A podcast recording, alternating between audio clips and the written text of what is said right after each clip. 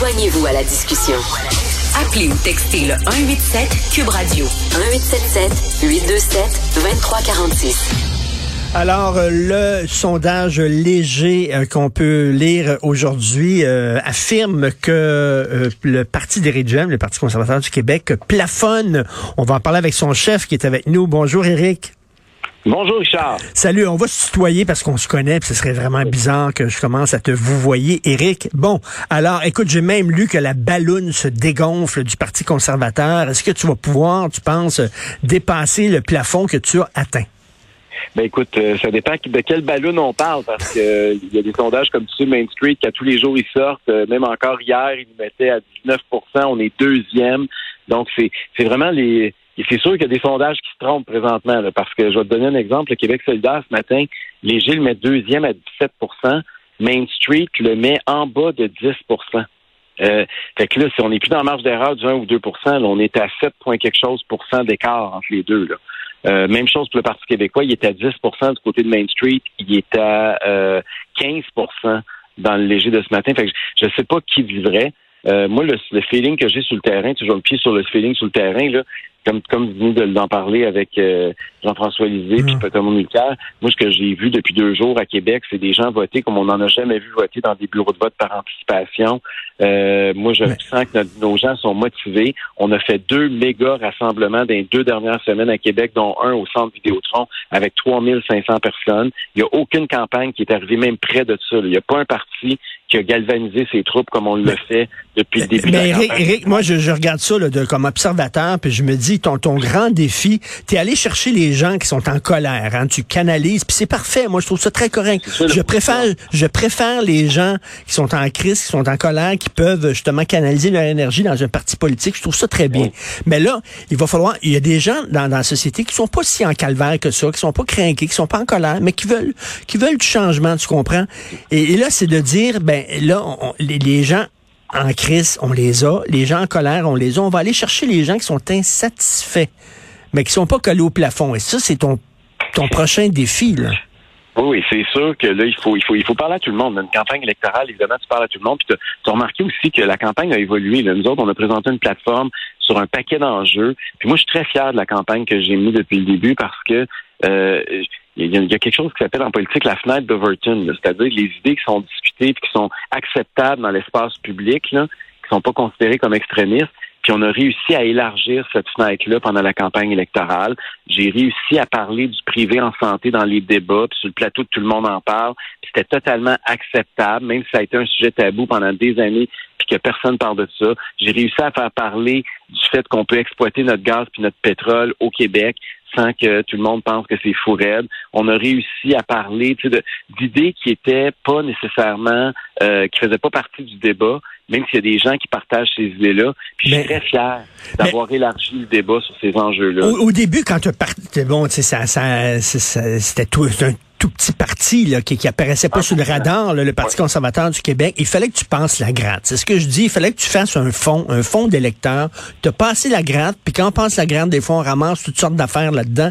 Fait que tu t'es ramassé avec un fond d'électeurs, mais bon, euh, que des gens un peu bizarres, des gens anti-vax, des gens complots, des gens qui sont en calvaire, puis qui écrivent un peu n'importe quoi, tout ça. Euh, là, t'es là, ces gens-là. Mais est-ce que tu trouves que ça, ça t'empêche d'aller chercher des gens ailleurs? Parce que regarde-moi, là, quand quand je t'entends parler du privé en santé, ça me parle. C'est la musique à mes oreilles. Quand je t'entends parler de casser le monopole SAQ, ça me parle. J'ai envie de ça, moi aussi. Quand je t'entends parler en disant, ben là, on est assis sur plein de, ressources énergétiques, puis on les exploite pas, c'est niaiseux, ça aussi, ça me parle. Mais par contre, je me dis, il y a tellement de coucou dans cette partie-là, je sais pas si ça me tente vraiment de me coller à cette partie-là. Je pense qu'il y a beaucoup de gens comme ça. Ben, mais écoute, on est parti de 1 tu as raison. là. Euh, Aujourd'hui, on est rendu que ce soit 15 ou 20 là, Tu réalises qu'on va être le gagnant de l'élection. Euh, que ce soit Main Street qui a raison ou, Jean, ou Jean-Marc Léger, là, le, le, la croissance du parti, on est de loin le parti qui va connaître la plus grosse croissance. Et euh, tu sais, le PQ, là, ils disent que c'est extraordinaire. Le PQ rendu à 15 Juste vous rappeler qu'aux dernières élections, il y avait pas mal plus que ça. Jean-François Lisée a fait mieux que ça. Là. Puis je veux vous rappeler que Manon Massé a fait mieux que Non, ça. non, mais tu, parles de zéro. Tu parles de zéro. Mais comme je dis, là, pour te faire un fond, tu as passé à gratte, puis tu as ouvert la porte, tu as accepté pas mal tout le monde. Et est-ce que tu trouves que ça, est-ce que, est-ce que tu trouves que c'est un obstacle, ça, maintenant? D'avoir ces gens-là avec toi. Au contraire, moi je trouve que oui, c'est raison là au début, jusqu'à temps que jusqu'à cet hiver, c'était ça. On a ramassé beaucoup de gens insatisfaits. Puis je suis très fier d'avoir ramassé ces gens-là parce qu'il y a beaucoup de gens, Richard. Euh, toi, tout le monde n'a peut-être pas souffert autant, là, mais il y a des gens qui ont souffert énormément depuis deux, trois ans, puis qui ont eu l'impression d'être sacrifiés par leur gouvernement. C'est leur santé mentale, leurs enfants, leurs entreprises. Il y a, beaucoup de gens qui ont perdu énormément hmm. euh, pendant cette période-là. Ces gens-là avaient besoin d'avoir un parti politique qui canalise leur hmm. espoir. Et, et ça, on le fait. Puis je suis très fier de ce qu'on a fait à ce niveau-là. Puis ma crainte, là, c'est de décevoir ces gens-là. Parce qu'ils ont mis, ils ont investi le processus politique. Puis ça serait la pire chose qui pourrait arriver, là, c'est la distorsion électorale qu'on nous prévoit, c'est-à-dire qu'on pourrait aller chercher 19-20% des votes, puis on n'aurait pas de députés. Mais euh, ok, mais, mais, mais la, la question que je te pose, c'est jusqu'où tu es prêt à mettre de l'eau dans ton vin? Pour aller chercher d'autres électeurs? Jusqu'où tu es prêt à prendre tes distances envers les gens qui sont craqués dans ton parti pour aller tendre la main aux électeurs qui pourraient peut-être être, tentés? Moi, j'ai présenté une plateforme électorale qui est tous les sujets que tu as mentionnés tantôt qui t'interpellent. Nous, là, si on est élu, il y a cinq, six affaires qu'on va changer c'est là-dessus que j'ai fait campagne pendant euh, 30 quelques jours. Et euh, il n'y a pas, je veux dire, les, les, ce, qui, ce qui a rapport avec la crise sanitaire, j'espère que c'est derrière nous. La chose qu'on veut changer, c'est la loi sur la santé publique pour s'assurer que puis jamais on peut gérer par décret sans hmm. démocratie comme ça a été le cas. Mais c'est ça qu'on veut changer. Là. Les autres affaires qu'on veut changer, c'est la réforme du système de santé, c'est les baisses d'impôts, c'est l'exploitation responsable de nos ressources, c'est des bons de garde pour les parents qui n'ont pas accès au CPE, euh, c'est un, un, pont plutôt qu'un tunnel à Québec. C'est des affaires très concrètes mais, mais Eric, Eric, euh, Eric, euh, je, je, lisais, je lisais dans la presse où on parlait de ton de ton cadre financier en disant que ça tenait pas debout parce que bon, tu, tu promets les, les plus généreuses baisses d'impôts et de taxes de tous les partis, mais en même temps, euh, euh, tu veux pas couper dans les services. On va avoir les mêmes services qu'on avait. À un moment donné, ça ça, ça marche pas là. Si, si tu si tu donnes si, si tu coupes dans les revenus de l'État, il va falloir que tu coupes dans les dépenses. Oui, mais on a dit qu'on couperait des dépenses. Puis regarde, j'ai donné des exemples très concrets. J'ai euh, j'ai parlé des subventions aux entreprises. On veut diminuer substantiellement. On parle de plusieurs milliards de dollars les subventions aux entreprises. Moi, je ne crois pas à ça que c'est le rôle du gouvernement de donner de l'argent à des multinationales puis d'envoyer Pierre Fitzgibbon distribuer des chèques. Pour moi, le gouvernement doit être neutre par rapport aux entreprises. Il doit, faire, il doit s'assurer qu'il y a un bon climat, une bonne fiscalité, hmm. des bonnes infrastructures publiques. Mais c'est pas le rôle du gouvernement de choisir des gagnants et des perdants des entreprises. Après ça, j'ai dit qu'on allait réduire la taille des, des fonctionnaires de 5000 personnes pendant notre mandat. On veut faire ça par attrition. On a présenté notre plan de réduction de la taille de l'État. On veut, fait, puis je veux augmenter les revenus de l'État aussi en exploitant nos ressources, justement. Euh, fait qu'on veut diminuer les dépenses, augmenter les revenus, puis remettre de l'argent dans les poches des contribuables. Puis je comprends que bon, c'est sûr qu'après eux autres, c'est pas c'est pas leur agenda politique. C'est bien correct là. Moi, je parle à tout le monde, mais euh, il euh, y a pas, euh, on s'entendra pas là-dessus. Mais y a, comment ça se fait que partout ailleurs en Amérique du Nord, ils réussissent à siphonner moins les contribuables, puis ils ont quand même des services publics de qualité. C'est pas vrai que le Québec, on a les, les plus ultra à tous les niveaux. Là. Regardez juste notre système de santé. Venez pas me dire qu'on a le meilleur système de santé ou en Amérique. Là. Et Eric, euh, bon, quand tu es une personnalité publique, tu le sais, on est attaqué, on, est, on reçoit des insultes, ça, t'en reçois, j'en reçois, etc. Euh, euh, souvent, moi, puis ma blonde Sophie, c'est quasiment des, menaces de viol, ça. Je te dis, là, deux fois sur quatre, là, je regarde qui, qui m'insulte et tout ça, puis vraiment dans des termes vraiment dégueulasses, puis je vais voir sur leur page Facebook, puis c'est les supporters du Parti conservateur du Québec souvent ça arrive là. Tu sais, je dis pas que c'est tout le monde qui va au PCQ qui sont comme ça, mais t'as as, as, une petite gang de vraiment de trop craqués dans ton parti, puis je pense que ça te fait mal ça dans ton image. C'est sûr qu'il y, y, a des gens qui ont eu beaucoup de difficultés, comme je te disais tantôt, dans les dernières années. Euh, ça l'a ça l'a polarisé beaucoup la société. Euh, on a été très divisé, Richard. Le Québec est sorti de cette crise-là euh, très, très, très divisé.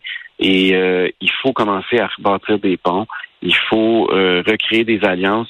C'est pas c'est pas sain. Là. On s'est fait diviser entre essentiel, non essentiel, vacciné, non vacciné, même les questions d'immigration, puis tout ça, ce que, puis les anglo-franco. Il, y a eu beaucoup, beaucoup de divisions qui ont eu lieu sous le leadership de François Legault. Puis il y a un peu le gouvernement là-dessus, M. Legault, je pense qu'il a été un bon chef de parti pour euh, au niveau des stratégies, des stratégies pour les sondages. Là. Mais je pense qu'en tant que chef d'État, comme rassembleur, ça n'a pas été sa force. Il faut, reconnaître ça. Là. Et, il va falloir qu'à un moment donné, on s'élève un peu et qu'on essaie de rassembler ces gens-là. Éric, euh, tu as parlé en anglais au débat français à TVA. bon, ils n'ont pas besoin de notre aide, les anglophones. Ils sont en majorité. Moi, quand j'entends les anglophones, c'est une minorité. Même Erin O'Toole le dit. Même Erin O'Toole disait, c'est pas vrai que les anglophones au Québec sont comme les francophones dans le reste du Canada. C'est pas la même chose. Ils sont en majorité. Bon, mais pourquoi t'es es flat comme ça dans le sens du poil, maudit bordel? Parce que je veux que les Québécois s'unissent. Moi, ma priorité, c'est pas de partir en chicane contre les anglophones. Puis quand on parle de Non, mais eux autres, eux autres veulent être en chicane contre nous autres, par exemple, Christy. Mais, mais Charles, moi, j'ai comme toi, OK? J'ai été très choqué quand j'ai vu les statistiques récemment qui nous démontrent le recul du français au Québec. On le sentait, mais de le voir en chiffres, je pense que ça fait encore plus mal. Puis on peut pas nier, personne ne peut nier que le français recule au Québec. Et là, quand on regarde les chiffres, c'est pas la faute des anglophones en passant. Là. Les anglophones ont toujours été au Québec puis ont des droits historiques. le problème qu'on a au Québec, c'est l'intégration des, immigrants à la majorité francophone. Et c'est là-dessus qu'il faut travailler. Puis de vouloir commencer à, attaquer les anglophones, je ne pense pas que c'est la bonne façon de faire. Moi, je pense qu'il faut mettre toutes nos ressources et nos énergies dans la sélection de nos immigrants puis dans la francisation de celles et ceux qui, qui choisissent de venir vivre ici. Et c'est là-dessus focaliser. Est-ce qu'on devrait, est-ce qu'on devrait, est-ce qu'on devrait exiger, est-ce qu'on devrait exiger une bonne connaissance du français pour venir ici? Ben ça, ça serait, d'après moi, c'est une, une, des, une des conditions, en tout cas pour un très fort pourcentage d'entre eux. Mais Richard, je veux juste aller, te dire hmm. quelque chose. Moi, j'étais allé à la rencontre des anglophones, tu viens de le dire, je les ai beaucoup courtisés depuis un an ou deux.